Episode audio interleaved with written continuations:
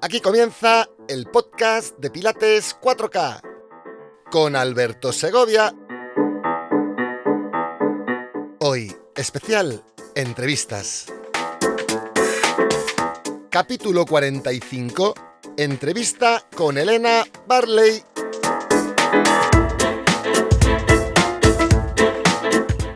Soy Alberto Segovia y hoy tengo el inmenso placer de presentarte a Elena Barley, carismática entrenadora y formadora de pilates con muchísimo y merecido prestigio y reconocimiento internacional y posiblemente una de las personas que más ha hecho por la divulgación del método pilates en habla hispana en todo el planeta.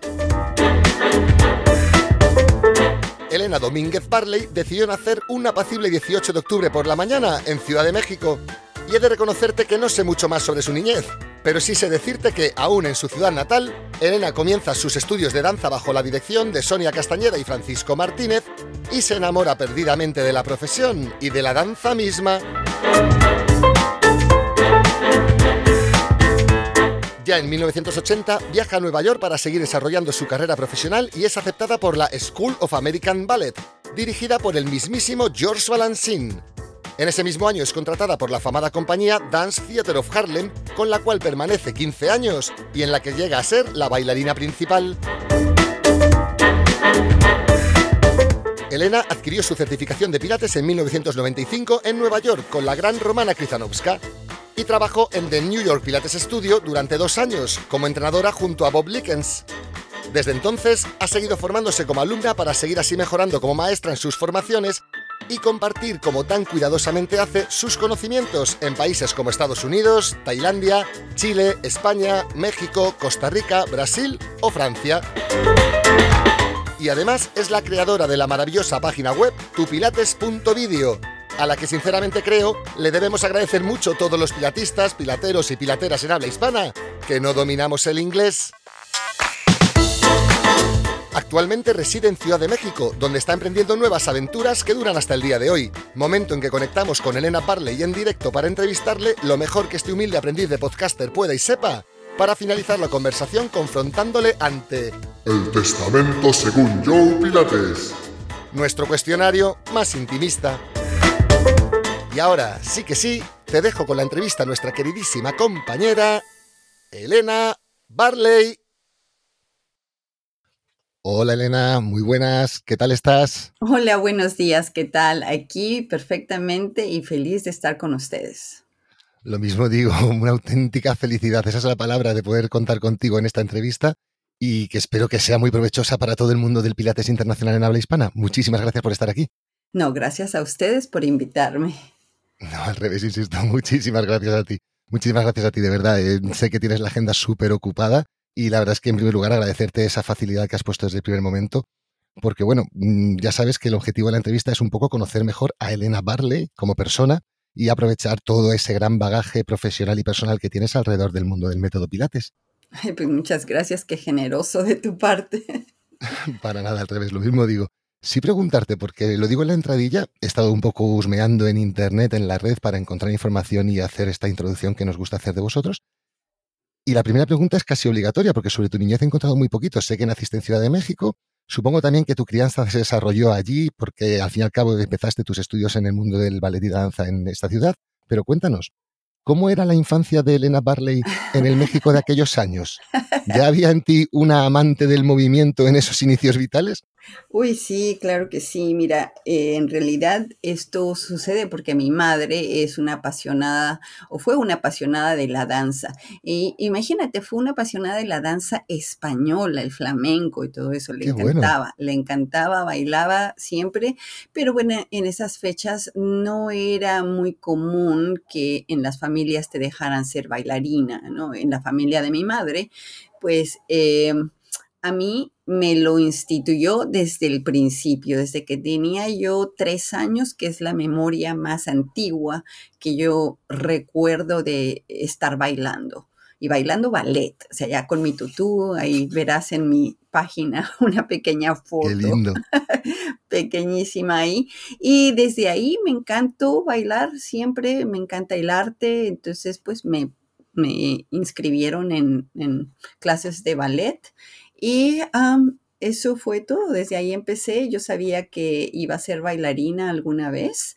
Entonces, cuando ya crecí ah, y que tenía yo que decidir precisamente eh, si quería yo ser una bailarina profesional, aquí en mi país, en México, Ah, desgraciadamente no daba yo la talla, como decimos aquí, o sea, no me, no, no, en, pues no sé qué es lo que buscaban en una bailarina, simple y sencillamente no era yo.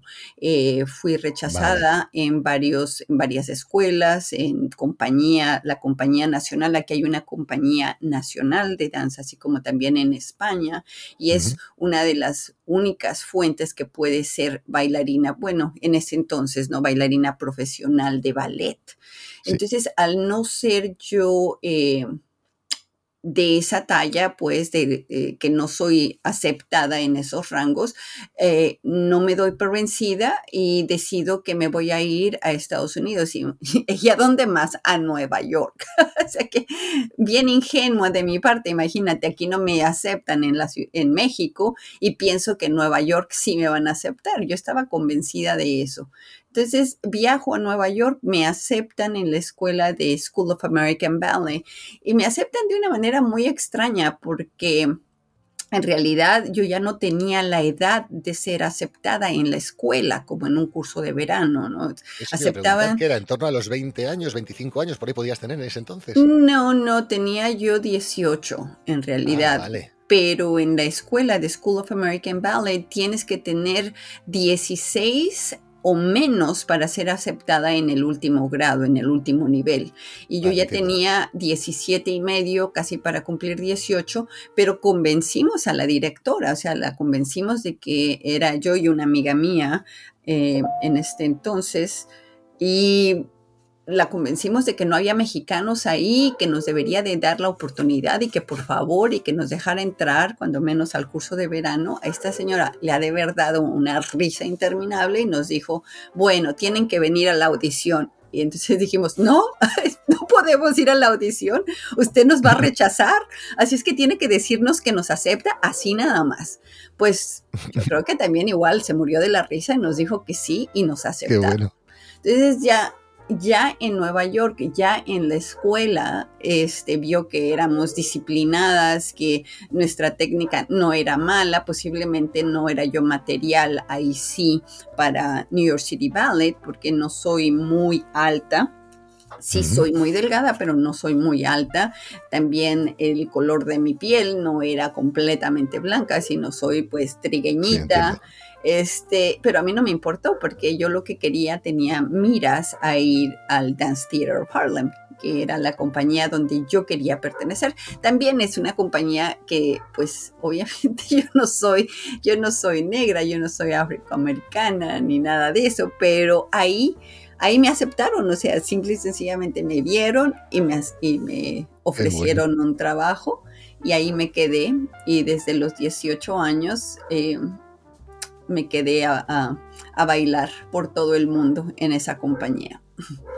Eso te iba a decir, o sea, emprendiste la aventura de ir a Estados Unidos un poco a ver si, si conseguías ese sueño profesional que tenías desde niña, ¿cierto? Yo sabía que lo iba a conseguir, o sea, nada más me, que me dejaran entrar, que me dejaran entrar y de lo, demás yo me, yo me encargaría. Y así fue, o sea, cuando tienes una, una convicción tan tan fuerte, o sea, las cosas van a pasar, o sea, se va, va, a suceder. Cuando, cómo, tú tienes que desarrollarlo, ¿no? Pero cuando tienes una convicción, eso sucede. Sí, totalmente de acuerdo. Efectivamente, hay ciertos casos en los que eso se cumple al 100%. Y claro, ibas de camino ya a una carrera profesional consolidada. ¿Qué ¿Cuánto tiempo estuviste en total? ¿15 años? ¿20 años? Una cosa así estuviste. 15 años. Yo trabajé con esta compañía 15 años. Y en el transcurso de esos 15 años, bueno, hice muchas otras cosas. Así como te digo, ser la minoría en una compañía de esta talla, porque en los 80, que es cuando yo entré a esta compañía, era una compañía muy, muy importante en el mundo. Era la, la única compañía compañía de África, o bueno, negros en realidad, porque no eran nada más americanos, sino éramos de todas partes del mundo, eh, que, que, bailaba ballet clásico. Entonces, eh, viajábamos por todo el mundo a los mejores teatros, a los, o sea, fuera increíble, era una compañía muy, muy increíble, pero el ser minoría es difícil porque tienes que probarte tres veces más que todos los demás. Sí. O sea que entonces tienes que trabajarle mucho. Muchas veces era fuerte eh, el, que, el que pudieras eh, realizar, eh, pues, otro tipo de rango, ¿no? Subir de rango era extremadamente difícil, así es que te tenías que entrenar y entrenar y pues precisamente ahí, ahí es donde yo encuentro Pilates eso eh, justo, eso justo era si preguntas si había sido durante tu etapa todavía profesional o ya una vez habías dejado esta parte. Se fue entremezclando, por así decirlo, la vida te iba llevando de un paso a otro, por así decirlo. Exactamente, exactamente. Cómo, cómo se trenzan todas estas, estas situaciones es increíble, ¿no? El tratar de ser mejor, el tratar de no lastimarte, porque pues teníamos un tren de trabajo muy, muy fuerte. En los ochentas hubo un boom de, de arte en todos lados danza eh, se veía por todo el mundo. Entonces nosotros bailarines bailábamos eh, todo el tiempo. Teníamos temporadas de seis meses en Europa, eh, donde bailábamos todas las semanas y todas las semanas bailábamos 10 funciones a la semana, en el cual casi siempre yo bailaba tres ballets a la noche, que eran todos los ballets. Este, o sea que era fuerte, te tenías que mantener. seis horas. Sí, y yo soy muy friki. O sea, yo soy de esas, como le dicen allá, bunheads. Soy friki del entrenamiento, del perfeccionamiento físico, del querer eh, para poder explayarte y sentir la libertad de movimiento, tienes que trabajar muy fuerte para que eso pueda suceder, para que tu cuerpo esté entrenado a, este, a, rendirte a la danza, a rendirte al movimiento, a la experiencia y al sentimiento de lo que estás expresando. Pero para eso tu cuerpo tiene que estar completamente preparado. Entonces, en ese entonces, pues estuvo un poco de moda el pilates entre los bailarines. Era, no era un secreto, porque no era un secreto, pero era muy, muy caro. Y no nada más que era caro. Los maestros que existían, que era Katy Grant, Corolla Tier eh, y Romana Krusinowska, estaban completamente agendados, no podían atender a más gente. Entonces, si tú no eras del grupito que ellos entrenaban, o sea, olvídate que no ibas a entrar. Y a sumarle que costaba 35 dólares la hora, en ese entonces, en 1980, pues imagínate, yo en 1980 ganaba 75 dólares a la semana. ¿Cómo diablos iba yo? ¿Cómo diablos iba yo a, poner, a poder tomar clase de pilates? O sea que eh, tuve la fortuna que Dance Theater of Harlem estaba asociada con Kathy Grant, porque ella en algún momento fue la, la, directora ejecutiva de la compañía y era muy, muy buena amiga de nuestro director, Arthur Mitchell, y adoraba a la compañía. Entonces, en los veranos ella nos daba este, eh, los ejercicios de contrología, que eran la colchoneta. Yo ni enterada, ¿no? Yo nada más hacía estos ejercicios que me encantaban, pero nunca sabía hasta mucho después que eso era Pilates. Y después, bueno, ya el pilates máquinas y todo eso, pues ya era un mundo completamente que era casi exclusivo solo para algunos de los bailarines que lo necesitaban y que Katy se los daba gratuitamente. Y lo mismo hacía Romana. Romana también era increíblemente dadivosa en ese, en ese entonces. Parece ser que eso era parte de por qué eh, no era muy buen manager. sí. Bueno, un poco también siguiendo a lo mejor la, estela de Joe, que Joe también, si ves los libros de pagos y de cobros, cada, hay, gente que cobraba menos, hay gente que regalaba la clase, sí, sí. Sí, sí, sí, así está para casi todos los bailarines, o sea, ella lo, lo, lo regalaba. Bueno, no lo regalaba, se lo obsequiaba al bailarín para que pudiera para que pudiera hacer su, su, trabajo, desempeñar su trabajo. Pero bueno, no fue esa mi suerte, mi, mi suerte fue otra, en la cual yo me lastimo en... Em, y nuestro, nuestro, nuestro doctor, el doctor que me ve, así. eh, es uno de los asociados con Pilates, ¿no? porque eh, nuestro oficio era Sean Gallagher. O sea, cómo se, cómo se dan todas las cosas, ¿no? Sean Gallagher era el que a mí me iba a ver en el fisio. Entonces yo le pido a este doctor, doctor Rose, le, le, ahora sí que, por favor, deme una receta para pilates en lugar de fisio. Y me dice, bueno, pues sí se puede porque es Sean el que ahora tiene un estudio de pilates. Entonces, eh, en lugar de mandarte al fisio, te voy a dar al pilates, porque es lo mismo para él. Para él le cuesta lo mismo que tú estés en el fisio o que tú estés en pilates. Él le iban a pagar de todas maneras por medio de su seguro.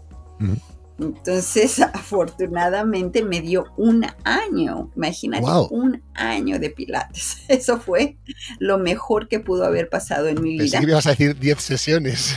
No, no, no, me dio un año, fue increíble. O sea, Dr. Rose, lo adoro, por favor, si está oyendo todavía porque está vivo. gracias, gracias, gracias. Y entonces ahí fue donde yo empecé a, este, a tomar clases y aprender y me encantó. Y bueno, yo no lo quería para otra cosa, sino para mí. Yo todavía estaba en, o sea, yo era bailarina y eso era mi pasión y nada más. Yo sé ser maestra para nada. Pero pues la vida te va llevando a mil cosas y se me acaba el año. Entonces Sean me dice, bueno, ya, ahora sí, o pagas o te vas. Y ahí fue donde yo también termino mi carrera de bailarina, más o menos en ese mismo tramo, ¿no? como te explicaba yo, el ser minoría en una compañía de esa, de ese talla es eh, es difícil y al final de 15 años dices, ya estoy harta de tratar de, de, este, de sobresalir casi casi en contra de la marea, ¿no? Entonces decido retirarme. Sí, que son 15 años que cada día era una batalla, claro. Sí, sí, sí, o sea, es, ya, ya, se acabó. Ya este, me retiro y decido que, bueno, pues ahora voy a tener familia, porque no, si ya estaba yo casada, así que dije, no, voy a empezar a tener familia.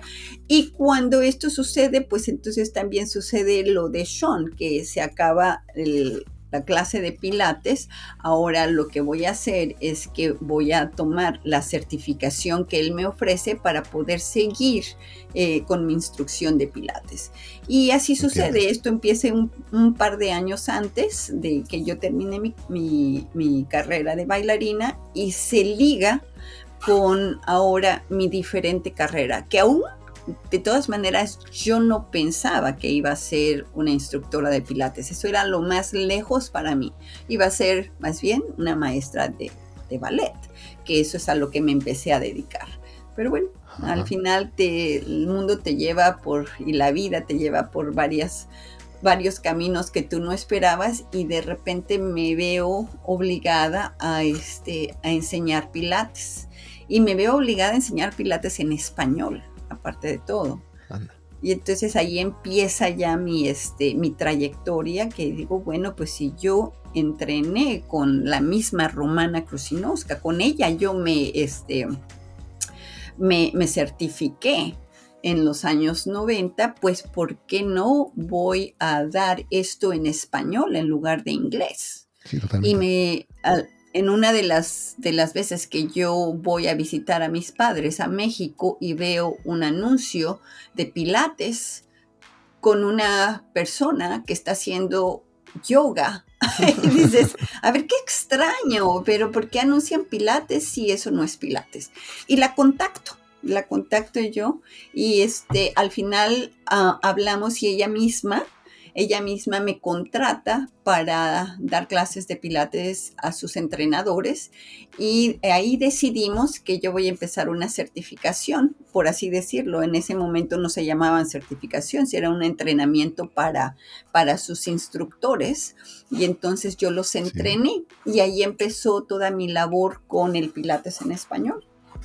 Qué bueno. ¿Y estamos hablando en qué años eso? ¿Finales de los 90? A los 2000, ¿no? Ya esto, esto ya empieza como a los 2000. Ya cuando empieza, los 2000, ya, sí, ya cuando empieza este, el boom de Pilates. ¿Todo esto seguías residiendo en New York? ¿O ya te habías trasladado a Nevada? No, yo aquí, este, de, de, Nueva York, cuando empiezo a tener este, ya familia y todo, pues me doy cuenta que es Nueva York es muy, muy caro y tienes que trabajar las 24 horas del día para vivir con una calidad de vida más o menos aceptable. Entonces, ahí nosotros nos trasladamos a Tailandia por cuestiones de trabajo de mi esposo.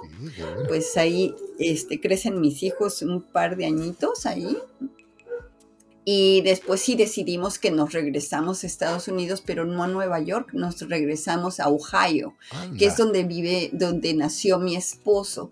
Y ahí nos quedamos como ocho años antes de movernos a, Las Vegas, porque también por cuestión de trabajo mi esposo le ofrecen la dirección de iluminación de uno de los circos del sol y pues nos trasladamos a, a Las Vegas y ahí permanecemos como 12 entiendo, años. Y a raíz de esa relación, también, discúlpame, a raíz de esa relación, supongo que es cuando, porque he leído también en, algún sitio, que estuviste ayudando a las eh, personas que eran parte de los actores del Circo del Sol hacer su rehabilitación en el caso de que se lesionasen, pero además también dándoles formación sobre el método Pilates para que ellos pudieran aplicar el resto de su vida. O sea que también es una parte vital súper interesante tuya, sí, claro. Sí, bueno, en, es, todo lo de las, de las formaciones profesionales en realidad empiezan desde que yo me mudo de, de, Nueva York. Ahí empieza ya un poquito el trámite, ¿no? De que, bueno, puedo hacerlo.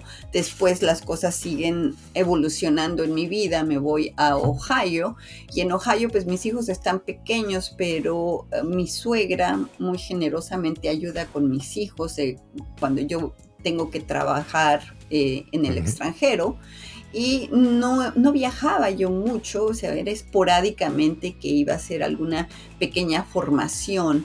Pero ya cuando me mudo a Las Vegas, entonces en lugar de, hacer, de tener un estudio formal de Pilates, eh, se vuelve Pilates Center of Las Vegas, se vuelve una sede internacional donde en realidad la, lo que hacía era formaciones por todo el mundo. Efectivamente, a partir de ahí sí, claro, yo a partir de ahí es cuando, por así decirlo, que empiezo a tener mm, conocimiento tuyo. O sea, además somos a partir de esa época, antes no tenía conocimiento de nada. Sí, sí, sí, y el Pilates todavía era, o sea, en, en Europa y en, en, los países latinos, el Pilates en realidad no surge tanto, sino como hace como 15 años más o menos, un poquito más, sí, tal vez. principios de los 2000, sí, efectivamente yo creo que fue un boom en todo el mundo latino, tanto en la parte de Latinoamérica como en la parte de España. Sí. Que fue casi casi a la par, por así decirlo. Porque pues verdad que en España en los años 95 había muy pocos estudios y muy desconocidos. Exacto, mira, y fíjate lo, lo, chistoso que es del asunto. Yo cuando empiezo a dar la formación en la Ciudad de México, se unen a mi formación, a una de las primeras formaciones hace como 15 años, eh, dos chicas, dos chicas claves para mí, españolas, eh, María Donat y Raquel Botti. Eh, estas dos chicas, que ahora son unas pilateras bastante afamadas, las dos, con sus estudios en diferentes partes, este, en Valencia y la otra es en Onteniente. estas dos chicas vienen a México a hacer su formación conmigo. Y de ahí nos volvemos muy, muy amigas y ellas me empiezan a llevar a, este, a España. O sea que mi primera formación que hago es en Valencia, en el estudio de estas dos chicas. Este, después de ahí fue que de ahora sí que empieza el internet y hay una persona también clave en, mi, en toda mi, incursión del Pilates en España que se llama Alfredo Moya, que en ese entonces era el, director de la Federación de Pilates en Madrid, creo. y él me lleva a Madrid y de ahí se desató todo el boom. Ahí ya empecé a viajar por toda España y me di a conocer muchísimo más, pero fue en realidad gracias primero a estas dos chicas, María Donat y Raquel Botti, y después Alfredo Moya. Y de ahí pues ya me dio a conocer en realidad. Qué interesante. Y gracias a eso todos nos hemos visto beneficiados, porque bueno, a raíz de ahí todo lo que ha ido surgiendo, tu pilates.video, o sea, es que fíjate todo lo que nos habríamos perdido, pero la vida, como tú dices, es sabia y va trenzando sus caminos. Exactamente. Ya después, bueno, yo vi también, o sea, me encantaba la idea de, tu, de esta vez en ese entonces, eh, Pilates Anytime era la única plataforma y yo en algún momento, muy al principio de que Christy Cooper hizo esta plataforma, yo le escribí y le hablé. Le dije, a mí me gustaría que me dejaras filmar algunos, este, algunos videos, pero en español, porque es necesario y me dice que en ese momento, en ese momento, era muy al principio de su plataforma y me dice, yo estoy ahorita muy liada tratando de sacar mi plataforma adelante, pero solo en inglés. No me interesa nada de lo que es en español. Eso fue muy al principio. Y me dice, yo sí, si algo sucede así, te contacto. Y no, pues nunca me contactó. Lo mismo hice con Pilatesology. Y ahí sí hubo un poquito más de interacción. Mandé un demo este, para ver si me aceptaba y al final de cuentas nunca me contestó. Y en ese momento fue que dije, bueno, ¿y por qué quiero yo una plataforma de alguien más? ¿Por qué no la hago yo? Y, dije, bueno, pues entonces voy a hacerla. Tengo un muy buen amigo que es mi, este, mi webmaster y el que me dirige todas las todas mis locuras en, en, este, en cibernética. Y le platiqué y me dije, sí, claro, la podemos hacer inmediatamente. Y así se puso a hacerla, o sea, así nada más empecé yo a hablar con, este, con Mabel, con, eh, con Luisa, que ellas fueron las que me dirigieron en realidad en a quiénes, o sea, a quiénes serían los maestros en Europa a los cuales yo les tendría que pedir que pudieran participar. Y entonces todo el mundo dijo que sí.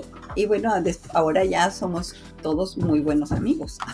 Me estoy sonriendo porque off the record va a ser un poco lo que te voy a pedir yo a ti. Si me puedes dar una buena información de cuáles son los principales profesores de toda Latinoamérica a los que tenemos que ir contactando para poder hacer entrevistas porque realmente tengan algo que atesoran y que al buen Pilates le, vendría bien conocer. Bueno, ya te iré preguntando personas que me recomiendes poder ir contactando. Pues mira, métete, métete a tu pilates.video, le das un los conozco a todos. ahí los conozco a todos. Tengo una lista para dos años. Tengo una lista para dos años ahí. Esos son los, los más importantes y habrá muchísimos que no, que no conocemos todavía, ¿verdad? Porque, Eso es bueno, hay muchos maestros. Hay mucha gente que estaba fuera de las redes, simplemente vivían fuera de las redes. Sí, sí, sí. Y ahora se están un poquito dando a conocer y todo eso, pero pues ahorita estamos en, en una situación un poquito extraña en todo el mundo, ¿no? Así que cuando acabe todo esto, esperemos que, esperemos que siga todo un poco más normal. Sí, sí, Dios lo quiera. Una preguntita también ahora que estamos ya en materia pilatera, porque bueno, sí eh, te he leído y más o menos intuyo cuál sería tu respuesta, pero sobre todo he leído en algún sitio que afirmabas algo así como, creo indispensable aprender la metodología original antes de aprender cualquier otro tipo de modificaciones o estilos del método Pilates. Claro. Eh, claro, la pregunta sería para mí, eh, ¿qué es para ti un buen Pilates? ¿Por dónde recomendarías empezar? ¿Cuál sería una buena base? Así como te lo digo, el Pilates lo que inventó Joseph Pilates. O sea, eso es la base. Si tú entiendes eso, entiendes todo. O sea, no necesitas más. Eso es mi lema. O sea, para entender eso son años, años. Eso es. O sea, es, o sea, no nada más es una lista de ejercicios, todo lo que implica cada uno de los ejercicios, de dónde vienen, como cada uno de los ejercicios tiene como su su codes, ¿cómo se dice eso en español? Su clave secreta. Y en ese ejercicio vienen 10 ejercicios más en ese mismo ejercicio. Si tú logras, si tú logras desentrañar la clave, es que bueno, ahí está. O sea, ¿para qué inventar si ahí está? Entonces a mí me, me, me, hace muy, mucha gracia que digan que tienes que inventar, que tienes que seguir ah, haciendo más ejercicios. Pues no, nada más descubre la clave de cada uno de los ejercicios y entonces vas a tener eh, la clave de lo que Joe Pilates quiso decir y cómo él es que curaba, cambiaba cuerpos, o sea, no tiene que haber diferentes ramas, es una rama nada más. Así es que eso es lo que llaman pilates clásico. Lo que pasa es que mucha gente que nos dice puristas, que nos dice como quieras, o sea, no, no, ni me molesta ni, ni nada, este, tal vez ellos mismos no han entendido todo lo que tiene pilates clásico o sea, porque ellos nos catalogan a la mejor. A la mejor fue también la falta de algunos, de cómo se presentaba el método en ese momento, ¿no? Entonces muchas veces eh, culpan de alguna manera a Romana con el imprint, pero Romana no, no, no, hacía eso a la persona que no lo necesitaba. o sea, lo que pasa es que para entender a una persona o entender la, el estilo de este, esta maestra, no dos años te van a ser, o sea, te van a ser este, eh, suficientes, o sea, no lo vas a entender. Tienes que de veras eh, trabajar con ellos para si entender. si te estoy cogiendo bien la idea, cuando te refieres a entender el método, te refieres no solo a entenderlo con la cabecita, con el cerebrito y con la mente, sino a entenderlo también con, tu musculatura, con tu cuerpo, con, tu genética, con tu ADN. Y con el cuerpo de otras personas, porque el tuyo propio es diferente a los otros. Entonces tú no vas a enseñar un ejercicio tal de la misma manera a todo mundo. Y eso es lo que muchas personas piensan que no, que el método clásico es así nada más. No, no, no, no es así. El método clásico puede ser no adaptable, o sea, no es que sea adaptable, es que es la genética y la, eh, la anatomía de otra persona. ¿Cómo puedes tú encontrar la activación de su musculatura efectivamente? O sea, a lo mejor la voy a tener que mandar a un imprint por ahora, pero eso no quiere decir que mañana siga así. O sea, tienes que ser flexible. Te entiendo perfectamente y estoy totalmente de acuerdo. Creo que es una de las claves de... Vamos, lo hablaba, no sé si era con Mabel, ya me pierdo. Eh, creo que un profesor de Pilates, aparte de la inmensa formación que tenemos que tener, porque tenemos muchos vasos comunicantes con otras ramas de la ciencia, además, llegar a entender el método para poder transmitirlo en toda su esencia. Mabel y yo calculábamos unos 4 o 5 años de experiencia más o menos. Exacto, y eso es para empezar a entenderlo. Para empezar a entenderlo, porque yo después de tantos años todavía sigo estudiándolo y todavía sigo entendiendo. Dices, wow, mira. de repente se enciende una bombilla en un sitio. Eso es hace un par de días estaba yo dando una, eh, una, formación que ahora las estamos dando en línea, ¿no? Y, este, y de repente uno de los alumnos entendió uno de los ejercicios por medio de otro ejercicio y fue una, un, momento de revelación, no nada más para él, sino para mí. Dices, wow, es increíble. Eureka. Sí, sí, sí, es increíble, ¿no? O sea... Eh, pero tienes que seguir estudiando, tienes que seguir entrenando también. Muchas veces nosotros nos cuesta trabajo entrenar, o sea, porque trabajamos mucho, pero tienes la obligación de seguir entrenándote. Tal vez no como para irte a las Olimpiadas, pero sí tienes que, si tú pierdes la percepción de lo que siente tu cuerpo, tú también perdiste la percepción de lo que va a sentir tu estudiante o tu cliente. O sea que no te puedes dar ese lujo. Tal vez no entrenes gran cosa, media hora, 45 minutos, tres veces todo a lo la que semana. No se entrena, todo lo que no se entrena se desentrena. Exactamente, exactamente. Así que pues por ahí viene y pues... Y además que tú eres un buen ejemplo de esto, porque tú de alguna manera predicas con el ejemplo, porque vamos, aparte de todas las formaciones que ya tenías en los años 80, años 90, tú has seguido formándote, has seguido conociendo a la mayoría de los principales exponentes del Pilates Clásico Internacional y de hecho te has ido formando con ellos. Exacto. Y aquí mi pregunta sería, ¿qué conceptos ves tú que son inmutables, que son invariables, que son comunes en todos estos grandes profesionales? ¿Y qué conceptos ves que son más susceptibles de ponerle más o menos foco o más o menos importancia según el maestro que transmita el método? Es decir, ¿qué conceptos, según la experiencia de Elena Barley, son universales en el método Pilates en la mayoría de escuelas y en la mayoría de maestros? Pues es que es diferente todo. La, escuela de, de Romana, que es la, escuela más tradicional del, método clásico, no es muy diferente a la escuela de Joe, ah, o al estilo, no es la escuela, perdón, al estilo de, Joe, de, de Jay Grimes. O sea, Jay Grimes y Vintage Pilates lo que hacen es un, lo simplifican de una manera muy increíble. O sea, es lo más difícil es simplificar. Tú dirías hacerlo más elaborado. No, no, no. Hacerlo simple. Quitarle todos los, quitarle toda la chatarra, ¿no? Y dejar el método exactamente como es. O sea, sin tanta palabra, sin tanta explicación, solo moverse. O sea, el lema y uno de los primeros principios de Vintage Pilates es movimiento. Muévete, muévete, muévete. ¿Cómo? No importa. No cambies el ejercicio, cambia el cuerpo. Esos son los lemas de, de, um, Vintage Pilates. Y por ejemplo, eh, y entender eso, o sea, con todos los ejercicios y todo eso, es, es increíblemente difícil. ¿Por qué? Porque tienes que encontrar tu centro.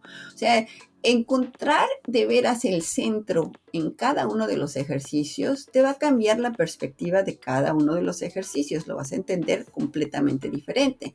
Eso fue lo que a mí me enamoró. El centro a través de las piernas o el centro a través de los brazos es completamente diferente cómo hacerlo, ahí viene el estudio.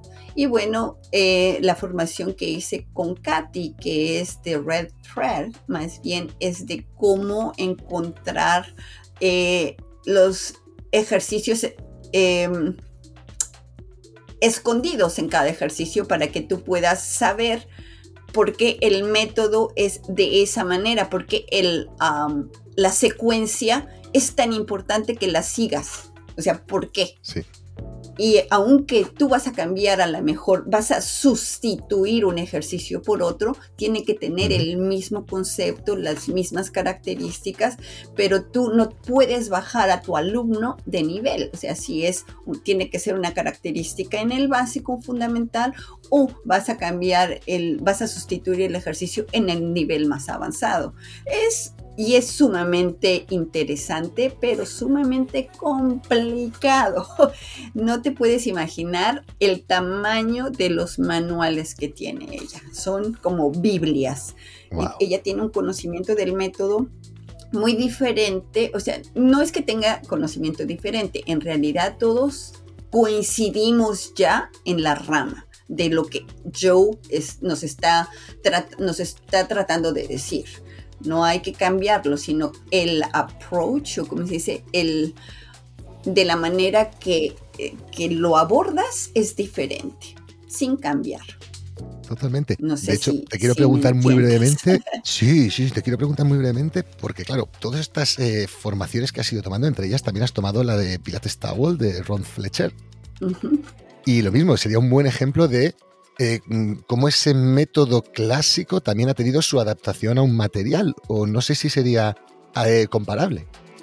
Ah, estos, estos ejercicios que, tiene Ron Fletcher, bueno, Ron Fletcher en primeras, un exponente de bailarín de Martha Graham increíble, y, y, ves eh, su, pues su aportación a la técnica Graham, más que más que yo diría que al Pilates. O sea, el Pilates él lo adapta. Entonces, eh, son adaptaciones que la gente puede hacer sin ningún problema. Ahora, eh, em, la palabra es genérica y legalmente tú puedes decir que es Pilates cualquier cosa. O sea, y no te puedes meter en líos y no, no te metes en líos, ¿no? Antiguamente no podías hacer eso porque el Pilates estaba encajonado a lo que Joseph Pilates eh, inventó. Eso es lo que es el Pilates tradicional, Pilates clásico, y eso es lo que está buscando Sean Gallagher ahora, con toda su tendencia de archivos que está presentando al mundo.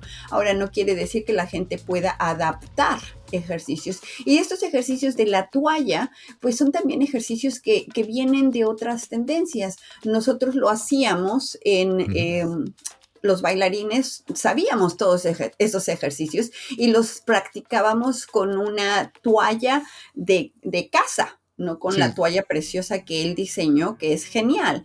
O lo hacíamos con un cinturón, o lo hacíamos con una liga, ¿no? Pero los hacíamos y ahora él los organiza y los pone en su sistema. No tiene, o sea, eh, y, y son geniales, son geniales. Qué interesante, la verdad. Y sigue, seguir preguntándote por esta rama, porque claro, llevas desarrollando tu labor con el método Pilates desde hace tantos años que sí tienes mucha mm, perspectiva para poder decirnos cuál crees tú que son los principales cambios de tendencia o de formas de hacer las cosas que has podido detectar en el método Pilates en todos estos años. Quiero decir, ¿crees más que el método Pilates es un método cerrado y perfecto en sí mismo, tal como lo dejó dicho el maestro? ¿O entiendes lógica toda esa vertiente que hay de fusionar el Pilates con otros conceptos y técnicas para tratar de evolucionar el método mismo?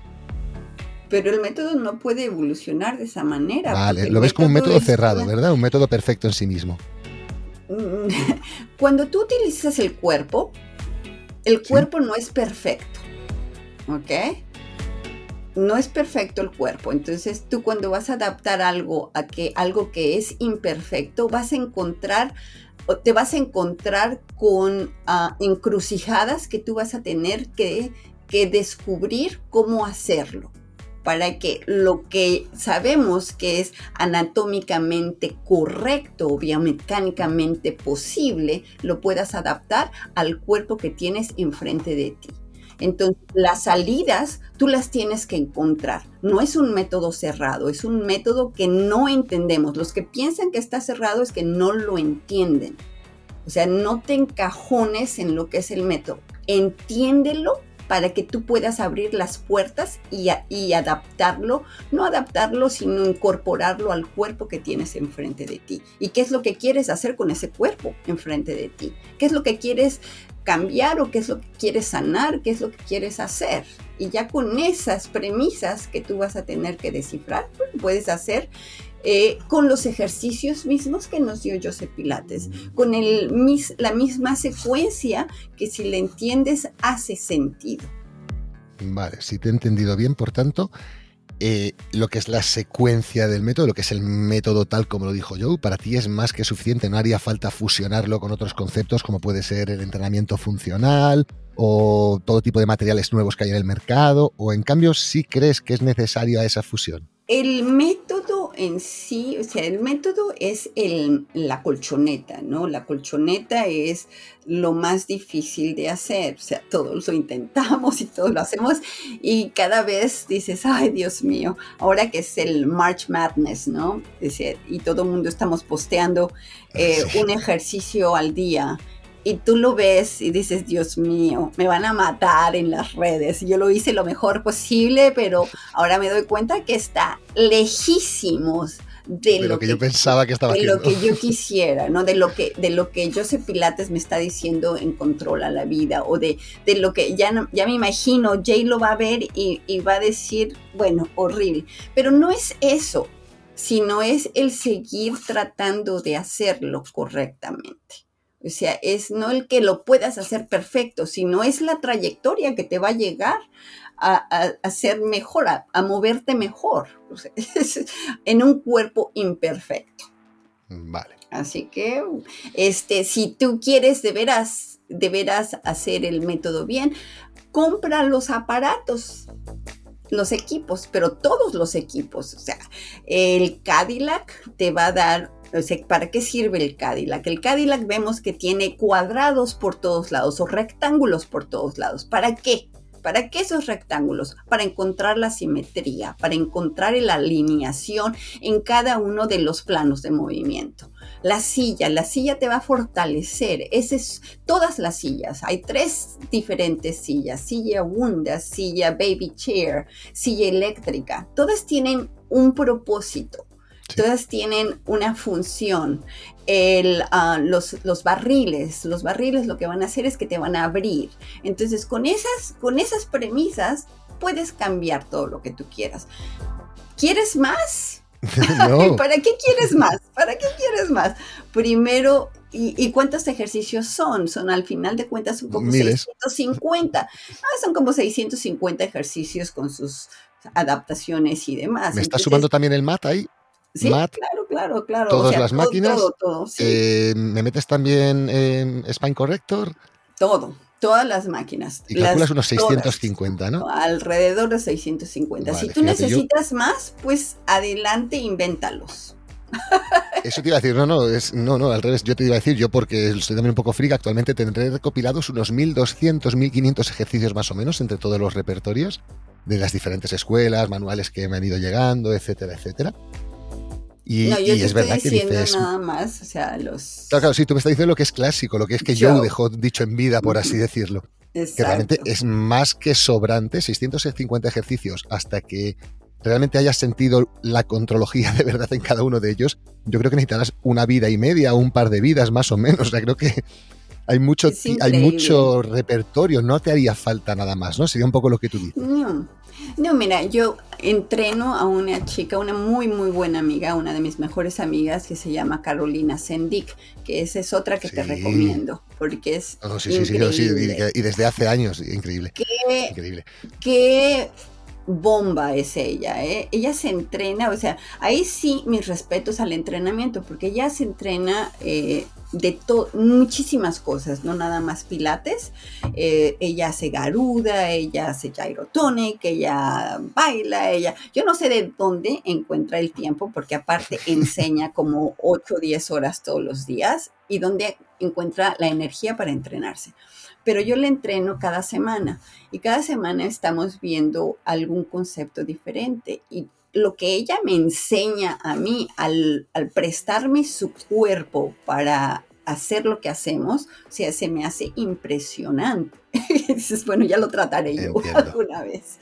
O sea que es, es de veras, es increíble el, el, tratar de moverse del centro. O sea, ella podría saber la coreografía, pero después ayudar a este cuerpo a que encuentre las conexiones de lo que en realidad es usar el equipo, es increíble verlo. Así que pues seguimos, seguimos, seguimos estudiando. Sin parar, desde luego. Porque vamos, eh, no lo he dicho en la entradilla, pero quería preguntarte otra vez por tu pilates.video. Pues, ¿Cuál dirías tú que ha sido el principal beneficio que ha traído la existencia de esta página web para el Pilates en habla hispana? Porque por mi parte yo te diría varios beneficios sin duda, pero ¿cuál crees tú que ha sido la clave, la misión que ha cumplido tu Pilates.video? Pues mira, la mera verdad ha sido muy difícil eh, en la página y está siendo ahorita un momento muy crítico también para la página. Eh, pues nosotros lo que queríamos es varias cosas, traer el método en español con los mejores exponentes sobre todo, más que traerlo es que tú tuvieras al alcance estos maestros que son increíbles, ¿no? que son de veras unas joyas en, en lo que es respecta al Pilates. Y aquí sí yo lo abro a todas las tendencias, no me cierro nada más al Pilates clásico. Lo mismo, ahí compartimos misión sin duda. Así que ahí hay varios estilos de pilates con maestros completamente diferentes que a lo mejor explicarán el mismo ejercicio de varias maneras. Cómo se realizan estos maestros en una clase presencial sin ninguna preparación, así como también con clases que ellos prepararon especialmente para, el, para la página. Eh, esa fue la misión más que otra cosa, el de dar la oportunidad a estos maestros que pudieran exponer lo que saben en una plataforma internacional. Em, desgraciadamente, y no sé por qué, uh, pues la gente sí ha tenido un poquito de reacción, entran a la página, se quedan y después en realidad se, se desuscriben, se dan de baja y se van a las plataformas en inglés. Entiendo. Porque, no sé, piensan a lo mejor que si es en inglés, aunque no lo entiendan, es mejor. Vete tú a saber. Eh, es, un, es muy caro mantener una plataforma de esta talla y ahorita está en la tabla floja el, futuro de esta página. yo ahí, las veces que hemos hablado, las veces que hemos hablado fuera de antena, que ya sabes mi opinión personal, eh, creo que, que, mm, te adelantaste a tu época. O sea, de alguna manera, si, si eso lo hubiera, si hubieras hecho eso un poquito dos años más tarde, tres años más tarde, posiblemente habrías tenido mucho recorrido. Pero es verdad que quizá no creo, no creo ¿eh? porque ahora es... No, yo pensé que eh, la página en esto de la pandemia iba a tener mucho auge. ¿Qué es lo que tuvo? el auge en las otras plataformas, o sea, todas las plataformas, toda la gente se empezó a hacer. Aquí no, aquí, ¿qué es lo que sucede? Entonces, todo mundo empezó a postear gratis. Entonces, si ellos lo tenían gratis en las redes, ¿por qué iban a pagar de alguna manera a tu Pilates? nosotros tenemos una sección de tu Pilates en casa muy, muy grande desde hace como tres años. Eso es pero pues no, en lugar de suscribirse, se desuscribieron, pero la, mitad de las personas, o sea, hubo un éxodo gigantesco. Y ahora, pues sí, no sé, no sé qué es lo que va a suceder con esta página. Posiblemente va a cambiar o no sé, todavía no he decidido exactamente qué hacer, te lo digo honestamente. paralela, paralela a esta decisión, que sepan todo el mundo que ya tienes un nuevo proyecto entre manos, que también te quería preguntar sobre él que me parece una idea necesaria y que te deseo toda la suerte del mundo con ella. Gracias. Háblanos un, un poquito también sobre Pilates Express, que es como se llama esta idea, si lo tengo bien entendido. Sí, sí. Eh, porque es tu próxima apertura online y si, si te he entendido bien, consiste en una aplicación móvil para iPhone, ¿verdad? Exactamente, para, también para Android. es una aplicación para teléfono para que tengas pilates, ahora sí que a la altura de tus dedos, como dicen en, en, inglés. Fácil. Es muy fácil, o sea, es, pero es nada más, no, es, no son tutoriales, no son nada, sino es una video biblioteca del pilates clásico.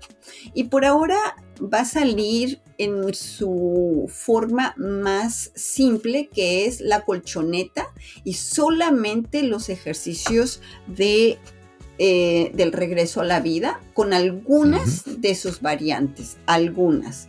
Eh, va a salir el movimiento en sí claro, conciso, blanco completamente este, por el, el, contorno para que se vea nada más el movimiento y con una un pequeño texto y es un voiceover que te está diciendo el ejercicio que se está ejecutando, cómo se está ejecutando.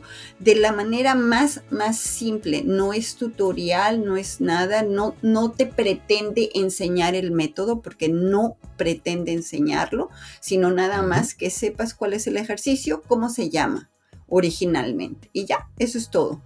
Y posteriormente sí lo voy a sacar, este, pues con el reformer, eh, la silla eléctrica, la silla bunda, el baby chair, o sea, todo. Los accesorios clásicos que son nada más los, este, eh, corrector de pie, corrector de dedo, Magic Circle, ese tipo, o sea, nada más lo que yo considero que es el método clásico.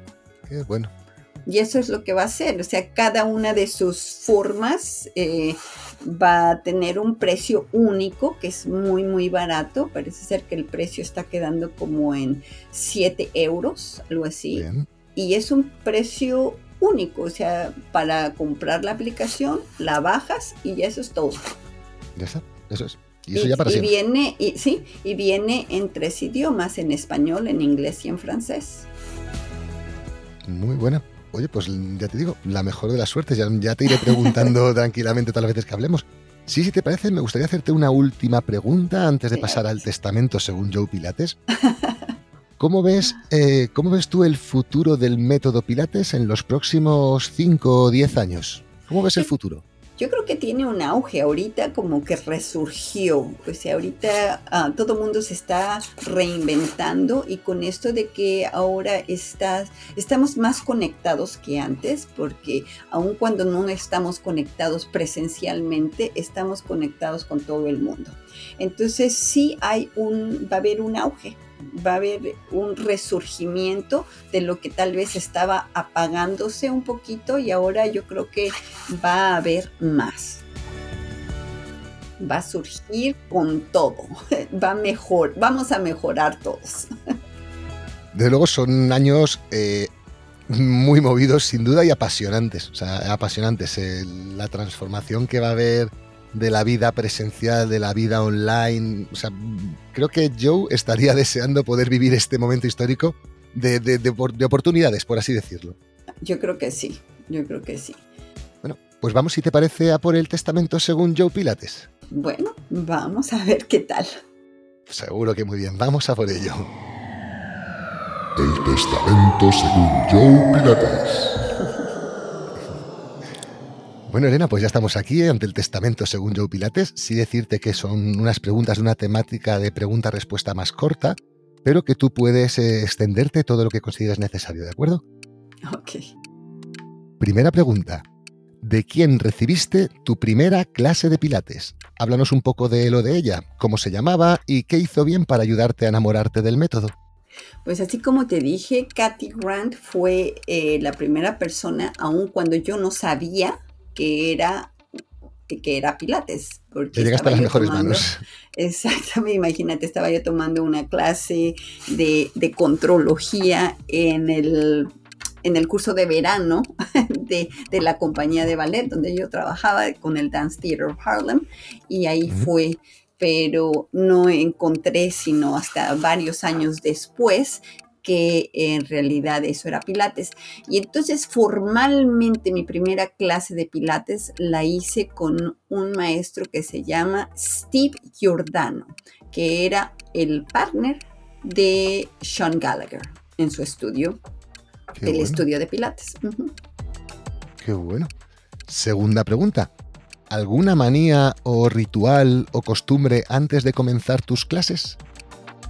No, las empiezo de diferente forma todas las veces, dependiendo de cómo están las personas que tengo enfrente. Bien. muy, muy buena respuesta. Tercera pregunta. ¿Tu comida favorita? Ay, híjole. Pues depende en qué país esté. ¿Y si tuviéramos que decir una entre todos los países? Ah, híjole los chiles rellenos de México. Oh, muy buena. Deliciosos. Sí, son deliciosos. Cuarta pregunta. Un defecto confesable. Defecto confesable. Que hablo mucho. Yo estoy encantado, yo no lo veo como un defecto. pues sí, yo creo que me encanta, me encanta platicar, así que no me paras. Qué linda, qué linda, qué bueno. Quinta pregunta, por el lado contrario, ¿cuál sería tu mejor virtud? Hmm. A ver, me gusta enseñar, me apasiona enseñar. Nunca pensé que fuera a yo a ser maestra Así que cuando yo empecé a enseñar, que empecé a enseñar a niños, me apasionó el, la enseñanza. Y eso sí es mi pasión y creo que es mi virtud. Qué bueno. Sexta pregunta. Un sueño que todavía no hayas cumplido. Ay, el, el poder de veras llegar a este pilates de la manera que yo lo veo a toda la gente, que entendieran de la manera que yo pienso que es el pilates en español. llevarlo a lugares más remotos todavía y poderlo Ojalá y podamos- poder impartir. Ujú. Ojalá podamos ayudarte a cumplir ese objetivo. Insisto en que esa es la Ojalá misión por la sí. que hemos nacido y ojalá que sí, porque creemos que el Pilates en español está todavía muy disperso para la cantidad de exponentes de calidad que hay.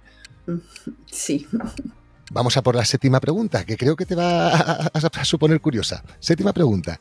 Si pudieses conocer a Joe Pilates y realizarle una sola pregunta, ¿cuál sería? Pues a mí me gustaría saber exactamente a ciencia cierta, no a, a, a este, a imaginarme qué fue lo que lo llevó a hacer este método Pilates cuando él lo inició. Porque sabemos que, bueno, él era cervecero, ese, ese fue su, primera, su primer trabajo. Y, y en ese trabajo se quedó como 15 años, o sea, no fue así como de la noche a la mañana, ¿no? ¿En dónde fue y por qué? ¿Cómo? ¿Cuál fue el, el grupo de circunstancias que lo orilló a desarrollar este método? Exactamente. Eso es lo que me gustaría saber. Muy buena pregunta. Muy buena, la verdad nunca me lo habría planteado, pero sí, ¿cuál fue el- la chispa que inició el método? Algo tuvo que haber pasado, algo. O sea, sabemos que hay muchos mitos sobre él y sobre su historia, que a mí se me hacen mm, fascinantes las verdades o los mitos que él se creó, pero ¿cuál fue de veras el motivo? ¿Y cuándo? ¿Cuándo empezó eso? Muy buena pregunta. Vamos a por la octava pregunta del Testamento según Joe Pilates. Octava pregunta. ¿Crees en Dios? Sí, sí, sí, claro que sí. Eh, tal vez no soy religiosa, eso sí, no te puedo decir que no, no soy eh, de las que vamos a misa o ese tipo de cosas, pero en Dios sí creo. Sí creo que hay algo más grande que nosotros, algo que nos mueve. Eso te iba a preguntar, porque claro, la novena pregunta es tanto si respondiste que sí como si respondiste que no a la pregunta anterior. Dinos por favor tu opinión en unas pocas frases sobre qué es para ti la vida, qué es la realidad, qué es esto en lo que estamos metidos. Ah, Eso sí, vete tú a saber. Pero que hay que vivirla, que hay que vivirla al máximo, porque pues no sabemos, ¿no? no tanto te la pueden quitar, o sea, no, no estamos, estamos aquí para algo, tenemos una misión. Eso no lo sabemos, o sea, es- todo mundo tiene una misión. La misión muchas veces a lo mejor la sabes o a lo mejor no la sabes, o a lo mejor tú piensas que es algo que, y es otra cosa, ¿no? Y de la misma manera, cuando la cumplimos, nos vamos. Entonces, como nunca sabes qué es lo que va a pasar, hay que vivir la vida lo mejor que puedas en este momento. Eso es para mí mi lema. Muy buena. Y décima y última pregunta del Testamento según Joe Pilates. ¿Qué te gustaría que pusiese en tu lápida? O dinos una frase con la que te gustaría ser recordada. Ay, Dios, ahí sí. Pues alguien que, que te motivó. Mira, cuando, cuando yo daba clases de ballet a bailarines o que pues, tenía una, una escuela o que di también en una secundaria de arte y eso es, lo más que me, ah, me motivaba era motivar a las personas, o sea, que ellos se Ajá. sientan que, que, que tú les diste algo, que tú los ayudaste a realizar sus sueños, Sí. Eh, ya sea a ser, a ser bailarines o a ser mejores ellos mismos y que te recuerden como alguien que de veras te ayudó, que, que puso un granito de arena en tu vida, que fuiste eh, de alguna manera importante De hecho, la palabra en motivación, construir. eso es, la palabra motivación en un punto más etimológico viene a significar eso en la raíz, es un motor hacia el movimiento.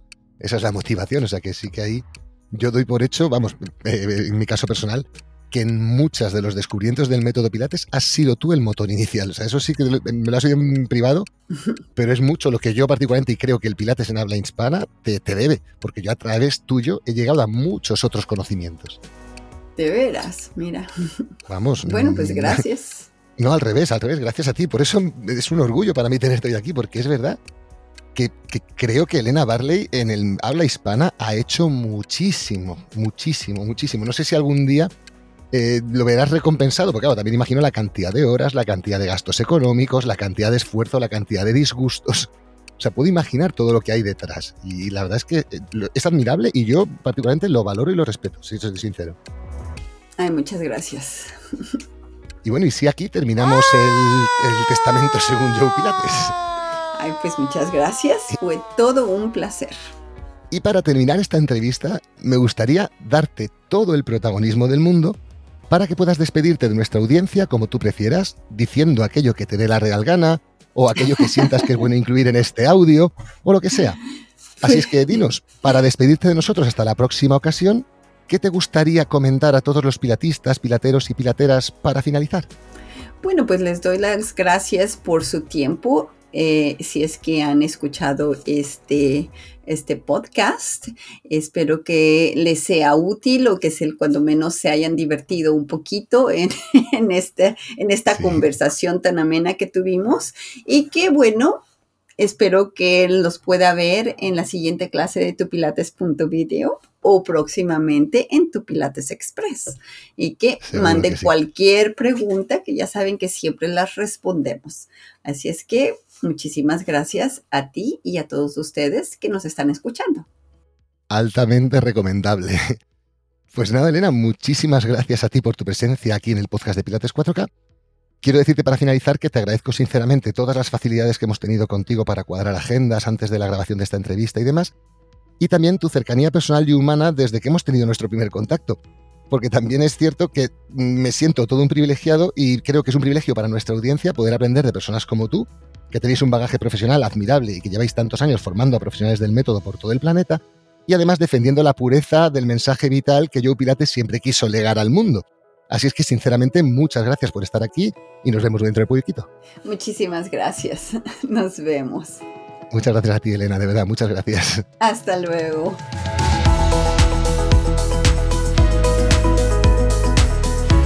Y bien, eh, ahora me dirijo a ti que nos estás escuchando. Espero y deseo que este audio te haya servido para conocer mejor tanto a la persona como al personaje. Y te recordamos que puedes seguir a Elena Barley en Instagram y Facebook como arroba Elena Barley y poder así tener conveniente información sobre sus formaciones, seminarios, clases presenciales, contenidos online y demás. Quiero terminar diciendo que ha sido todo un placer y un orgullo poder entrevistar a Elena y contar con su presencia en estos capítulos de entrevistas con las mejores entrenadoras y entrenadores del Top Pilates Internacional en habla hispana.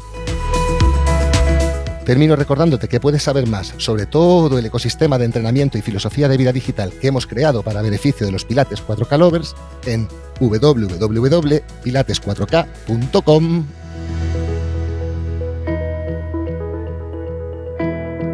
Y nada más por mi parte por ahora. Muchísimas gracias por tu interés. Nos vemos en el próximo capítulo. Hasta pronto.